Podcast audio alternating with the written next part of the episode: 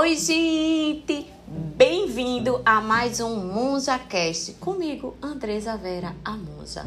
E, gente, hoje vocês podem ver minha cara, tô morrendo de sono e tô me considerando a pior mãe do mundo. Mentira! Não, eu tô com sono mesmo, mas o tema de hoje vai ser Eu acho que sou a pior mãe do mundo. Você também acha? Vamos falar um pouco sobre isso. Todas as famílias vivem conflitos e a única maneira de administrar o conflito é por meio da comunicação respeitosa, do perdão e mudança de comportamento. Mas quando as mães e seus filhos se encontram em desacordo e o conflito parece apenas se intensificar, o reparo se torna impossível.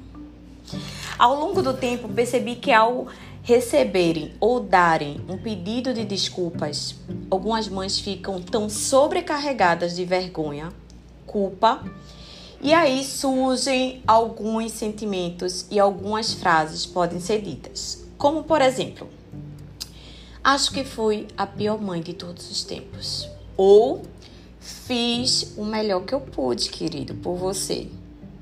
Ou simplesmente não podemos mudar o passado. Não há razão para discutirmos sobre isso.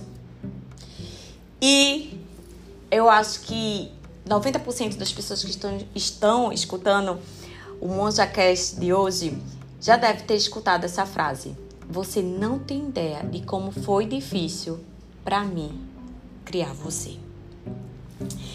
Todas as mães neste planeta enfrentarão um desafio na vida que terá um impacto muito grande em seus filhos. Se seu filho menciona a você algo que o feriu, não é porque ele quer te envergonhar ou te julgar. Ele simplesmente quer buscar uma conexão e um reparo com você. Nesse momento, você tem uma escolha ouvir e assumir a responsabilidade por sua parte ou colocar um muro entre vocês e encerrar de vez esta conexão. Mas deixa eu te falar, não é tarde para você, mãe, pedir desculpa aos seus filhos. O que não se desculpa caminha na corda bamba acima de um enorme abismo chamado autoestima. Ai, ai, sempre que escrevo sobre perdão, lembro de um livro, de um livro que li chamado Por que você não se desculpa?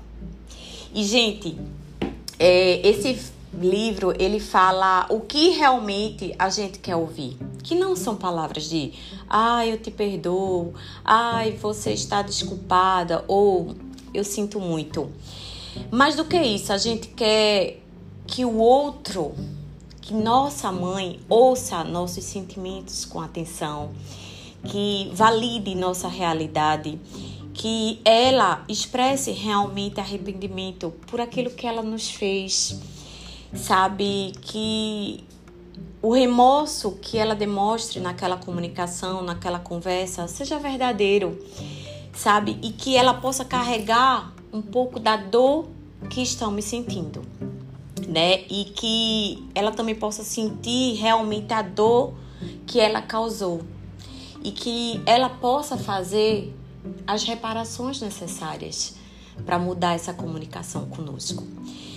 Se você é uma mãe ou um pai, porque eu conheço muito pais mães, que quer se desculpar com seu filho, escute isso que eu vou falar antes de você se desculpar.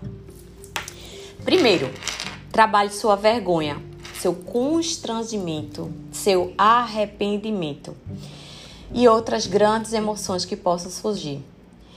Com um guia confiável, com, como um terapeuta, um psicólogo, um coach ou com uma musa, feito eu. Você pode discutir como se sente com seu filho, mas lembre-se, esses sentimentos não são responsabilidades de seu filho carregar. Muitos pais se atrapalham com o pedido de desculpa porque estão muito ocupados, concentrando-se em como se sente, como as coisas foram difíceis para ele e por que fizeram o que fizeram. Se você está ouvindo isso e pensando, bem, Andresa, mas meus filhos também me machucaram. Eu vou escrever um podcast sobre isso mais tarde. Lembre-se de que, mesmo que seu filho seja adulto, você sempre será a mãe. Sabe, gente, apesar de sermos adultos, os filhos adultos ainda esperam um certo nível de orientação da mãe. Sempre haverá um diferencial de poder entre você, que é mãe, e seu filho adulto. Você sempre vai ter o poder em suas mãos. Então, não detenha esse poder. Segundo, tente evitar o pensamento preto e branco. Seu filho está vindo até você para discutir algo, é porque ele deseja se conectar com você sobre isso.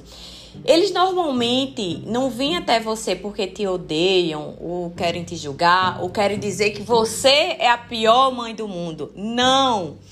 Se eles trazem à tona um problema, não é porque eles querem te culpar, eles querem te amar mais. Terceiro, nunca é tarde para reparar. Eu trabalhei com alguns alunos meus é, em outras mentorias que me disseram, Andresa, eu ficaria tão grato se pelo menos eu ouvisse o pedido de desculpa da minha mãe no meu leito de morte. E isso me tocou tanto, gente. Sabe, não subestime, mãe, o poder de um pedido de desculpas ou de perdão. Sabe, deixe de lado a crença de que não há como consertar o que você fez. Sempre há tempo de se consertar. E aí, eu preparei aqui como elaborar um pedido de desculpas. Vamos embora? Primeiro, busque a compreensão. Faça perguntas ao seu filho, ouça atentamente e realmente trabalhe para entender porque eles se sentem da maneira como eles se sentem. Segundo, tente não ficar na defensiva. Ai, minha gente, eu já passei muito por isso com minha mãe. Sabe quando é, você começa a falar um assunto com seus pais ou com sua mãe e aí sua mãe já começa, ah, não foi assim não, desse jeito não. Tipo, começa a se defender e não escuta o que realmente eu tenho para dizer. E eu passei muito isso com meus pais. Então, é, o que você tem que fazer antes de você dizer assim: Ah, Clarice, não foi assim não que aconteceu, não. Ou se você vê que você tá ficando estressado, eu sempre falo isso no meu curso de inteligência emo emocional, principalmente na aula de comunicação assertiva. Então, se você vê que você tá ficando estressado, você pode informar para o seu filho, dizer: Ó, oh, filho, esse assunto é um pouco delicado para mim. E eu sinto que eu tô começando a ficar chateada. Então eu preciso de alguns minutos para poder organizar os meus pensamentos. Terceira dica: concentre-se no que você fez, não nas respostas dele. Por exemplo, não diga: Ô oh, Clarice, eu sinto muito por você ter ficado magoada comigo mas era só uma piada. Minha gente, vocês precisam ver a, a cara de Clarice, a risadinha dela, né? Porque ela, ela entra mesmo no contexto aqui, sabe? É, em vez disso, gente, diga: Sinto muito por você, Clarice, ter se sentindo ofendida. Porque se você observar na primeira frase, você tenta meio que se defender, dizer, ai, me desculpa, Clarice, mas só foi uma piada. Ou você tentar colocar o sentimento, tipo, é você que tá se sentindo assim, eu não tenho nada a ver com isso. Então, tenham cuidado é, ao pedir desculpas, ao, a se colocar em pedir desculpa. É, Apoie-se na ação. Dizer desculpa e não mudar, minha gente, o seu comportamento não faz sentido algum. Então, não torne mais difícil as coisas. Certifique-se de que realmente o seu comportamento vai mudar depois de você pedir desculpas. E deixa eu te falar algo assim muito importante. Quando a gente pede desculpa a alguém ou a gente pede perdão, a gente tem um erro de exigir esse perdão na hora, sabe? Muitas vezes eu já fui assim, de pedir desculpa à minha mãe, querer que minha mãe e meu pai me perdoasse naquele momento, ou eles também me pedirem desculpa e querer que eu perdoasse eles naquele momento.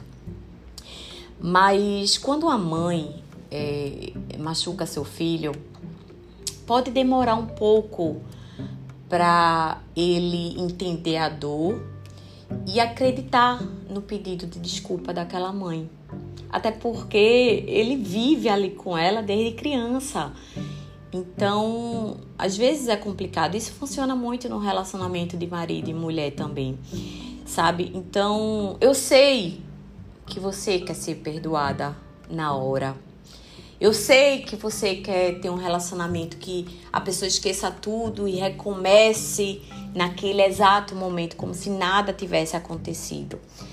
Mas eu quero que você entenda que leva tempo reconstruir as coisas. Beleza? Quando o pedido de desculpa, gente, é apresentado dessa forma, parece muito simples e direto. Mas eu, por exemplo, sei que raramente as conversas são assim. Você pode ter que ter essa conversa várias vezes e encontrar várias maneiras de reparar o dano que foi feito. Um padrão de comportamento levará mais tempo para ser corrigido do que um evento que aconteceu.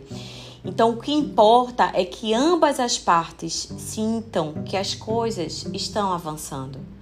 O que importa é que o filho e a mãe entendam que os dois estão em processo de mudança. Alguns pais e algumas mães lutam imensamente com a imaturidade emocional.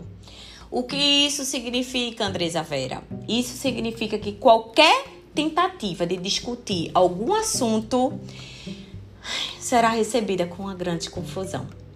E se isso acontece na sua família, você tem algumas opções que eu vou te dar aqui. Primeiro, termine a conversa.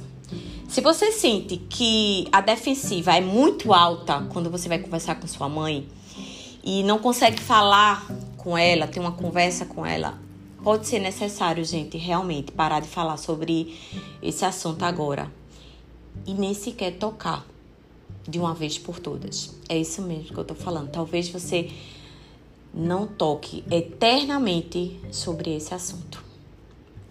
Tente diminuir suas defesas de uma maneira diplomática. Por exemplo, tem alguns pais que são inicialmente defensivos. Meus pais são desse tipo e eu aprendi a lidar com eles. E depois eles podem ficar menos defensivos durante a conversa. Então, você pode tentar iniciar a conversa com um começo bem suave, como por exemplo, manhã, aqui no Nordeste a gente chama manhã. Aí você pode dizer, manhã, eu te amo tanto, mas vê só. Tem algo que eu quero discutir com você. Ou é, mãe, eu sei que você se esforçou muito para me criar. Você passou por muita coisa. Mas eu quero ter um relacionamento melhor com você a partir de agora. Então, a gente precisa discutir alguns pontos. E aí, Aceite quem são seus pais e o que eles podem oferecer a você. Alguns pais, gente, simplesmente não têm maturidade emocional nenhuma para lidar com qualquer tipo de conversa, seja ela qual for. Isso eu sei que é doloroso, mas há muita paz ao aceitar como eles são. E por último, explique por que você quer ter essa conversa. Às vezes pode ser útil, útil dizer: Quero falar com você sobre isso porque eu amo você e quero estar mais perto de você. Esclarecer o que você deseja sem puni-los. Eu quero citar alguns comportamentos de pais com imaturidade emocional para você ver se seus pais ou sua mãe é assim. Primeiro, eles, ela fica com raiva constantemente quando você as confronta sobre qualquer coisa. Segundo, ela usa outras pessoas para chamar sua atenção ou se comunicar com você, tipo o seu pai, ou um irmão seu mais velho, ou uma avó, ou um pastor da igreja. Terceiro, ela pode não gostar que você tenha independência. Pois é, gente. Tem mãe que quer que seu filho se, esteja sempre ali, debaixo das suas asinhas, porque só assim ela pode te controlar. Quarto, ela sempre interrompe você quando você está conversando, especialmente quando as coisas não estão indo bem. Quando essa conversa não está indo bem, ela fica interrompendo. Tá, depois a gente conversa. Ó, oh, vamos falar disso agora. E último, sempre uma pessoa da família tentar acalmar ou pedir desculpa por ela. Por exemplo, seu pai chega para você e diz: Ô oh, minha filha, Clarice, sua mãe não quis agir assim com você. Desculpe sua mãe, ela estava num momento muito estressante, ela tem passado por muita coisa. E aí, identificou esses, essas mães com imaturidade emocional? Mas vamos lá porque é bom, né? Sim, Andresa, beleza. Ela, minha mãe, pediu desculpa e aceitou também minhas desculpas e eu aceitei as desculpas. E agora, o que fazer? Se você conseguiu comunicar claramente como está se sentindo e conversar com sua mãe, há uma grande chance sim dela ter escolhido te perdoar e você também de a perdoá-la. Agora vocês estão prontos, mas lógico, com cautela para seguir em frente e reconstruir o relacionamento. Aqui estão algumas coisas para lembrar. Primeiro, a mudança leva tempo. Isso, gente, é extremamente verdadeiro. E se você estiver trabalhando suas emoções, você vai perceber que isso leva tempo. É, um tempo atrás eu passei por uma situação com minha mãe e a gente passou quatro meses sem se falar. E aí, quando a gente teve essa conversa de pedido de perdão, de desculpa, eu expliquei para ela que entre eu e ela existia uma ponte. E que essa ponte foi rompida. E que eu e ela era como se fosse duas cidades. E que essas duas cidades precisariam se unir para reconstruir essa ponte novamente. Então, é isso que eu quero falar para vocês agora. Toda mudança leva tempo. Nenhuma ponte é construída do dia para a noite. Mesmo que haja perdão, mesmo que haja desculpa, a gente vai precisar reconstruir esse relacionamento. Entende? Você também terá que ser responsável pelo seu comportamento enquanto a pessoa repara e se reconstrói. Porque a gente tem a mania de achar que só o outro precisa mudar quando a gente precisa mudar também.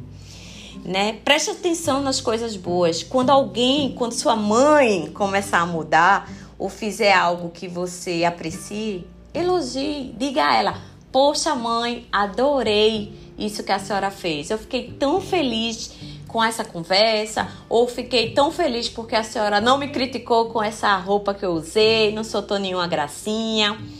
Sabe? Observe quando as coisas não estão realmente melhorando. Porque pode ser que haja esse pedido de desculpa, mas que nada mude. Então, você tem que se perdoar e esquecer essa situação. Até porque você já fez sua parte, sabe? E deixa eu te falar, tem coisas realmente, gente, que nunca vão mudar. E você tem que aceitar isso e seguir em frente. E aí, continue mantendo uma comunicação sempre aberta com essa mãe. Aproveite que teve esse pedido de desculpa, porque, gente, eu vou errar. Você vai errar, sua mãe vai errar com outros erros, mas que vocês aprendam a ter sempre essa comunicação para dizer: Eita, mãe, ó, é, eu não gostei disso que você fez, e que também ela tinha esse espaço de chegar para você como filho e dizer: Ó, oh, meu filho, não foi legal o que você fez com a mamãe, não foi legal como você agiu, mamãe ficou super magoada com você. Ó, oh, você pode mudar essa situação? E é isso. E eu queria, gente, te convidar a juntar-se a mim e uma galera massa para te ajudar a trabalhar as emoções, que é na mentoria de inteligência emocional do Instituto Andresa Vera. Eu adoraria te ver lá e te ver crescer emocionalmente. E ó, quem sabe você pode dar de presente aí o curso de inteligência emocional para os teus pais.